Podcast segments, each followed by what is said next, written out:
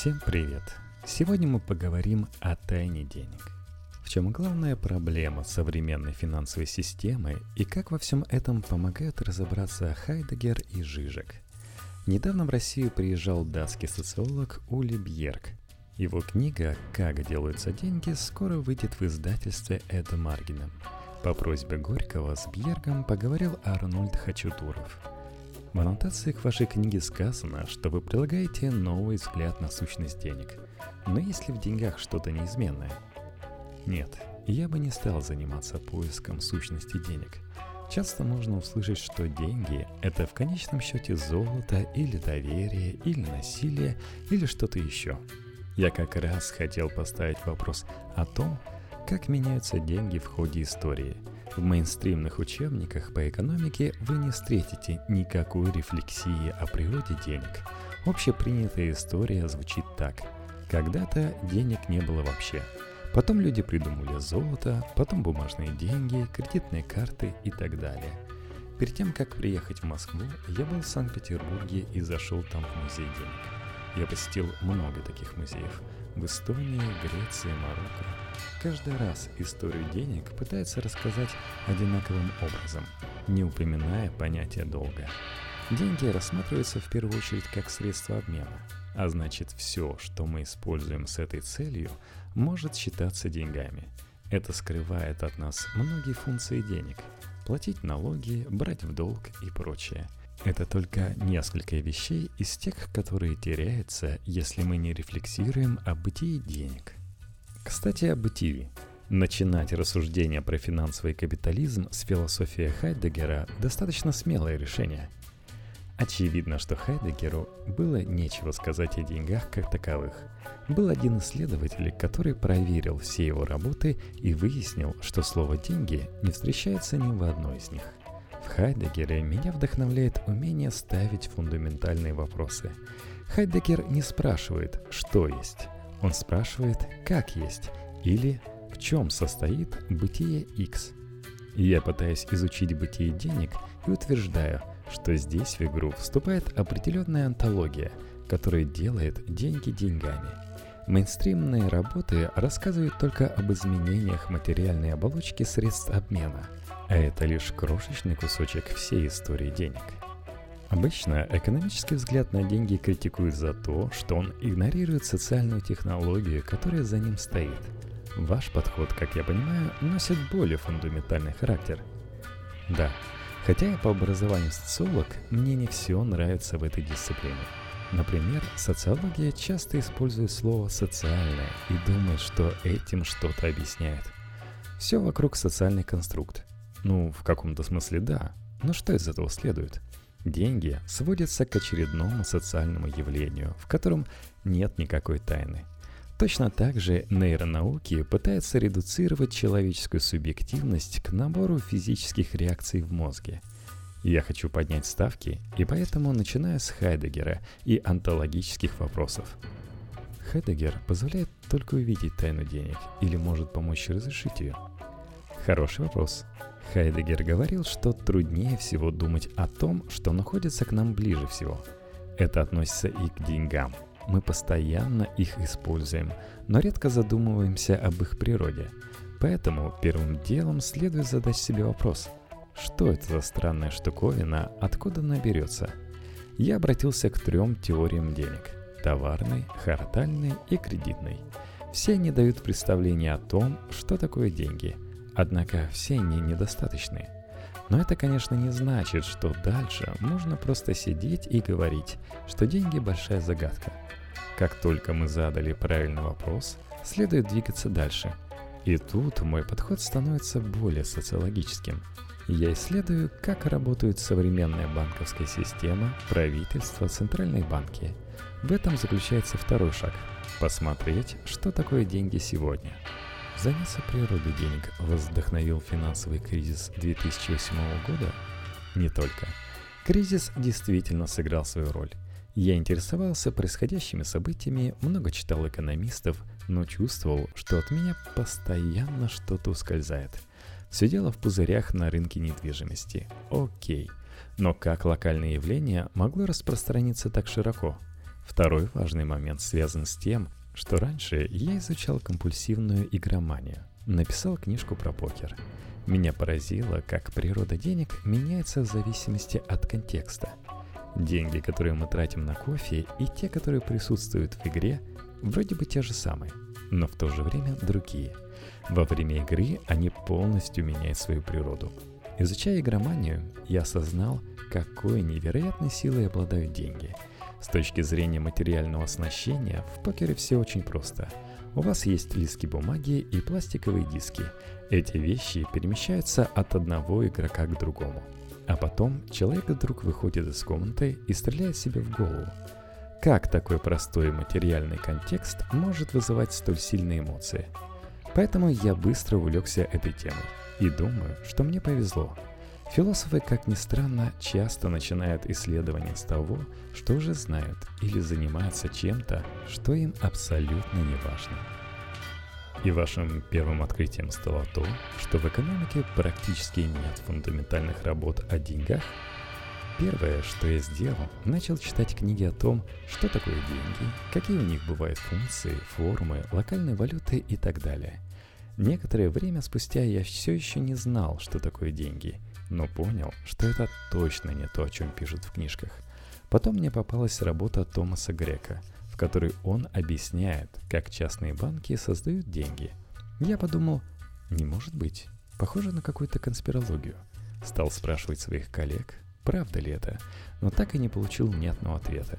Потом я прочитал еще несколько книг, где было написано то же самое – Например, книгу «Откуда берутся деньги». Для меня это стало настоящим откровением. Еще я понял, что хорошие книжки на интересующие меня тему писались в основном в 1920-е годы и раньше. Все, что идет потом, 70 лет пустоты. И только сейчас проблема денег снова постепенно возвращается в мейнстрим. Вы пишете, что после развала Бреттон-Вудской системы в 1970-е годы государства фактически приватизировали монетарную политику, даже толком не заметив этого. Да, это очень точная формулировка. Штука в том, что существует огромный разрыв между центральными банками, которые отвечают за национальную валюту как единицу счета, и частными банками, которые занимаются производством денег как средств обмена – Первые следят за тем, чтобы валюта сохраняла покупательную способность и так далее. А вторые администрируют наши счета и создают актуальные деньги, которыми мы расплачиваемся. Получается очень странное распределение ответственности, когда производство средств обмена отдается на аутсорс частным банкам. Но предложение денег имеет важные макроэкономические последствия. Например, оно влияет на цены в экономике – Поэтому такую ответственность могут брать на себя только общественные институты. Экономист возразил бы вам, что денежный мультипликатор – важнейший атрибут современной финансовой системы, который и делает финансовые рынки эффективными. Это очень специфическая теория, и, к сожалению, она ошибочна. Допустим, вы кладете в банк первоначальный депозит в 1 миллион рублей – Затем 900 тысяч из них берет другой человек и перекладывает на депозит в другой банк и так далее. В любом случае, процесс создания денег начинается с того, что кто-то обладает первым миллионом. Но откуда берется этот миллион? Это наличные деньги или нет? Никто нам этого не объясняет. Такую историю придумали для того, чтобы объяснить, почему в экономике депозитарных денег больше, чем денег, создаваемых ЦБ – Экономистам важно спасти идею эксогенных денег, чтобы показать, что ситуацию контролирует ЦБ, потому что все остальные деньги якобы результат мультиплицирования первоначального миллиона рублей. Но это ошибочная теория, и центробанки сами это открыто признают. Еще одно объяснение, почему такой подход всем выгоден, состоит в том, что идея экзогенности денег позволяет строить модели, не включающие в себя процесс создания денег – если вы хотите строить модели и вам не важно, соответствуют ли они реальности, то это очень удобно. Многие модели основаны на идее равновесия. Вы моделируете стабильное состояние, потом вводите в него какой-то шок, например, повышаются процентные ставки, а потом получаете новое равновесие. Но если ввести в такую схему деньги, поменяется вся динамика. Хотя не факт, что вы найдете новое равновесие, и система может пережить новый крах. Еще экономист Хайман Минский говорит, что чем дольше в экономике длится затишье, тем сильнее будет последующий шторм. Вы пишете, что в 20 веке экономика стала наукой о жизни. Что здесь имеется в виду? Если социолог что-то советует, люди могут к нему прислушаться, но скажут, ты всего лишь социолог. И он согласится, да, так и есть. Существуют разные точки зрения на этот вопрос. Особое качество экономистов состоит в том, что они могут смотреть вам в глаза, не моргая, и объяснять, как все устроено сегодня и как все будет работать через 5-10 лет. Причем экономистов слушают люди и левых, и правых политических взглядов. Даже кризис не сделал нас большими скептиками в этом отношении. Политиков такая ситуация устраивает, потому что они хотят обладать властью, но не хотят принимать реальные решения и перекладывают ответственность на экономистов. В общем, я думаю, что экономисты захватили роль философов, то есть тех, кто говорит о фундаментальных вещах. Вы когда-нибудь слышали, чтобы философ был ключевым советником современного правительства? Нет. Но зато везде есть армия экономистов. Вот что я имею в виду под наукой о жизни – Справедливости ради добавлю, что есть такие виды экономического анализа, в которые совсем не обязательно включать деньги, особенно в микроэкономике. Но в макроэкономических моделях, особенно если речь идет про длинные временные отрезки или про времена, когда денежные системы претерпевают изменения, деньги обязательно нужно принимать во внимание. Помните, в 2008 году все спрашивали, Почему никто из экономистов не смог предвидеть кризис? Но ведь были такие люди. Просто они считались маргиналами. Стив Кин, Майкл Хадсон, Ричард Вернер и так далее. Был даже один датский экономист, которому пришлось уехать в Австралию, потому что его идеи про кризис отвергались. Общая черта всех этих мыслителей состоит в том, что они смотрели на уровень частного долга в экономике, в то время как ход рассуждения мейнстримных экономистов был такой. У меня есть долг, у тебя сбережения. Они нейтрализуют друг друга, значит долг можно игнорировать. Вот лишь один пример того, что случается, если пренебречь деньгами в прогнозировании.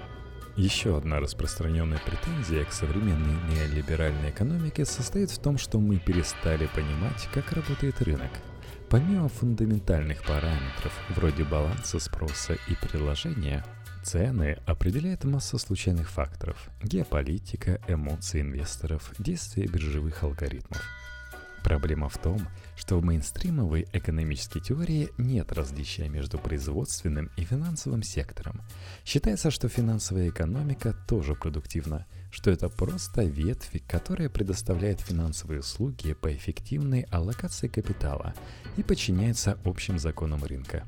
То есть деятельность банка можно моделировать, как если бы это было обычное предприятие по производству велосипедов – но, на мой взгляд, дело обстоит иначе. У банков совсем другая логика. Если экономика завалена велосипедами, люди однажды скажут «нам хватит». Однако, если вы производите много денег с помощью долга, то вы одновременно создаете и спрос, и предложение, потому что нужны деньги для того, чтобы оплачивать долг. Тут совершенно иная динамика, которую макроэкономика игнорирует – Теория финансов вообще довольно странная область, которая начинает с гипотезы об эффективном рынке и строит свой анализ на наблюдении отклонений от этой эффективности. Как только они видят на рынке что-то иррациональное, то сразу удивляются «Ничего себе! Какие новости!» По-моему, в этом нет ничего удивительного. Это странная игра, в которую они играют. Например, Black и Шоулс построили теорию о том, почему рынки эффективны, а потом пришли в хедж-фонды и заработали миллионы долларов, обманывая рынок. Люди, которые работают в финансах, редко верят в такие теории. Они просто находят себе маленькую нишу, из которой можно извлекать деньги, и не думают о системе в целом. Я знаю одного бывшего инвест-банкира, который проработал в этой сфере 15 лет, а потом ушел, Стал читать разные книжки и после стольких лет работы был крайне удивлен, когда узнал, что банки создают деньги. Один из моих аргументов состоит в том, что идеологическое функционирование современных финансов устроено таким образом, чтобы поддерживать идею о некоем разуме, который всем управляет. мы можем положиться на рынок, чтобы он позаботился о наших пенсиях, ценах на товары и так далее. Книге вы не только часто используете идеи Жижика, но и очень забавно его характеризуете. Goldman Sachs современной философии. Как думаете, он бы оценил такое сравнение? Я уверен, что оценил бы. Когда я начал читать Жижика в 1990-х, я не встречал ничего подобного. Чередовать Гегеля с какими-то шутками, как это вообще возможно? Есть направления философии, которые говорят о том, что можно прибегать только к определенным интеллектуальным отсылкам. Жижик, напротив, не боится запачкать руки. Он думает о чем угодно и использует в качестве инструментов познания все, что угодно. Здесь есть какое-то бесстыдство, которое мне нравится. Но сейчас, пожалуй, Мир уже догнал Жижика. Сегодня так пишут многие.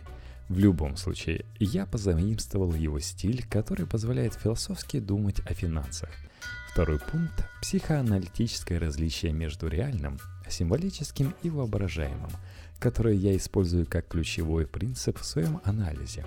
Жижик позволяет думать о сложных отношениях, в которых смысл не детерминирован физической оболочкой вещей, хотя она тоже важна – то есть для меня это был способ порвать с социальным конструктивизмом и приложить, как мне кажется, немного более нюансированный анализ.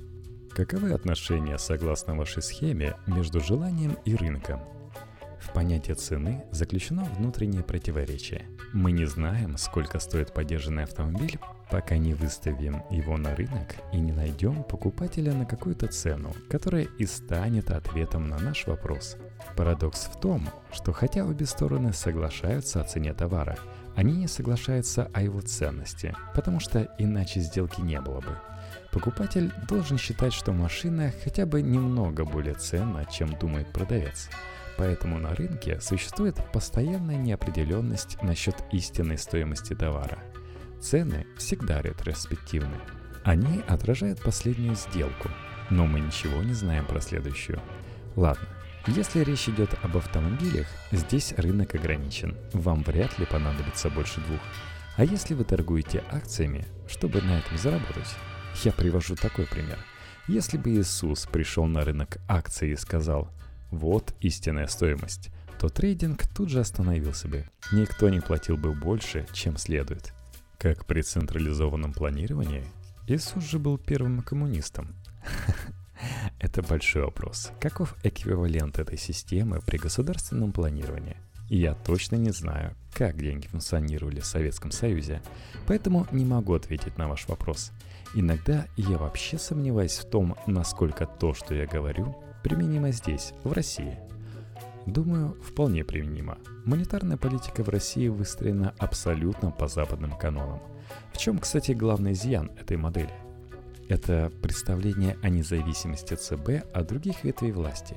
В Европе сейчас много дебатов на тему того, насколько хороша такая система.